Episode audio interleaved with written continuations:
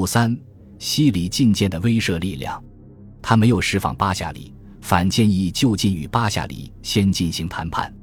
英法联军并没有等待清朝释放巴夏里，而于十月六日在北京安定门、德胜门外再次击败僧格林沁等部清军。当听闻咸丰帝住在圆明园，便引兵进发。当日晚上，法军一部进入圆明园，开始抢劫。次日，英军也参加了抢劫的行列。奕欣等人必走万寿山。八日，京城内的清朝官员释放八下里。十二日，又放出一批被劫拿的英法人员。十三日，在英法联军最后通牒的威逼下。交出安定门，由英法联军代为看守。英法联军一部进入北京城。十四日，释放全部被劫拿英法人员。僧格林沁劫拿的英法人员共三十九人，此时只释放了十九人，其余二十人在狱中死去。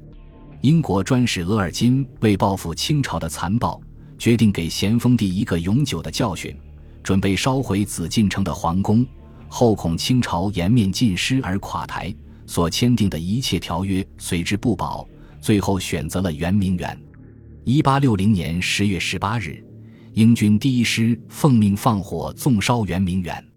此后的一切，一心完全听从英法的摆布，只要不提亲帝国书，一切条件皆可允诺。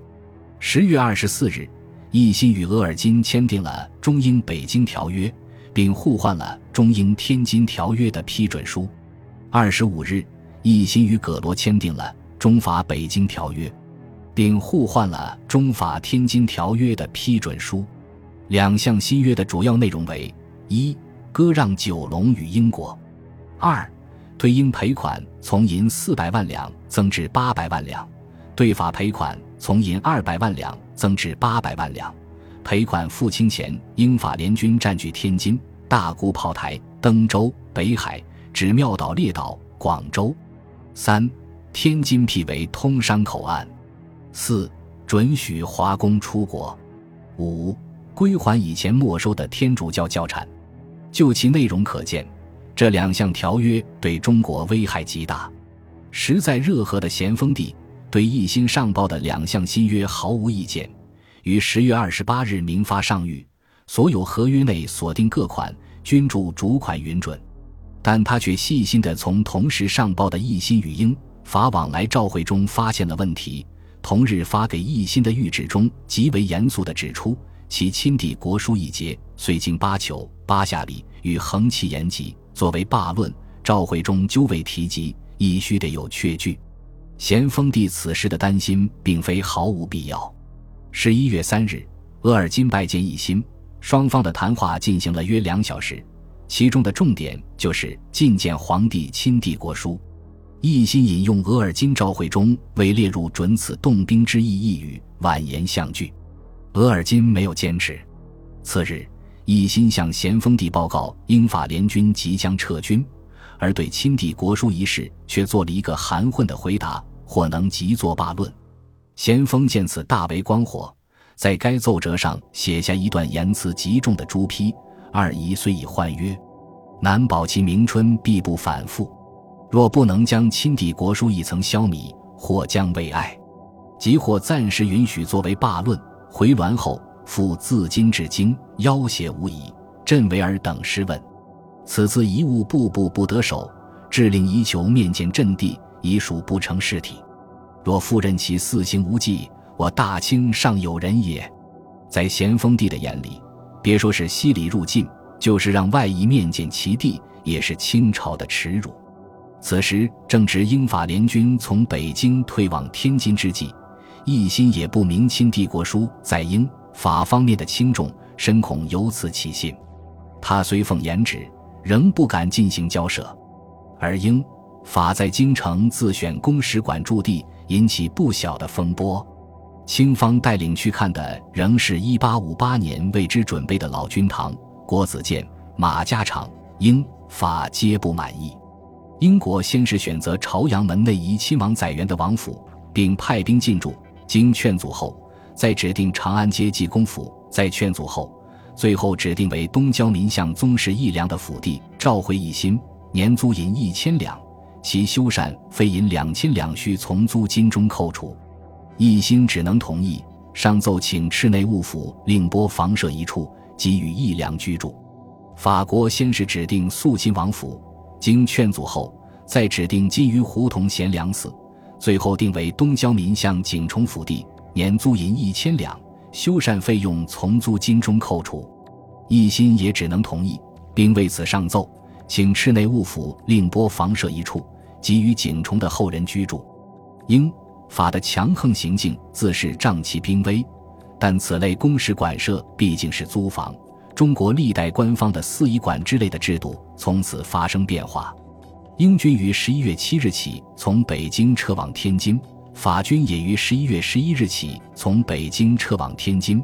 然咸丰帝得不到消除亲帝国书的确切消息，于十一月八日再次于令一心：此次英、佛两国虽经换约退兵，日后不免要求，仍当预为防范。佛求诏复内既有盖一国书。不幸于启程之前未及呈上等语，不但佛亦如此，仍恐应疑亦复如是，必须令横旗等面为开导，确实说妥，或作为罢论，或照恭亲王原意，公设相案，代为接收。数回銮后，不至在令生之节。如能消弭，更为妥善，不可含混了事。一心奉到此旨，即命负责办送英。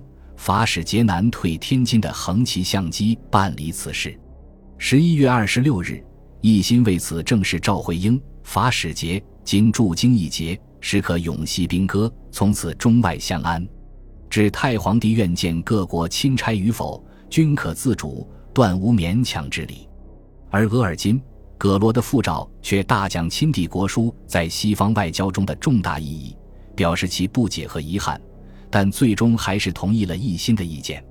额尔金的召回称：“诚如来文所云，断无勉强之理，贵亲王亦可释然。”葛罗的召回称：“但大清国大皇帝愿见本国全权大臣与否，自然可以自主。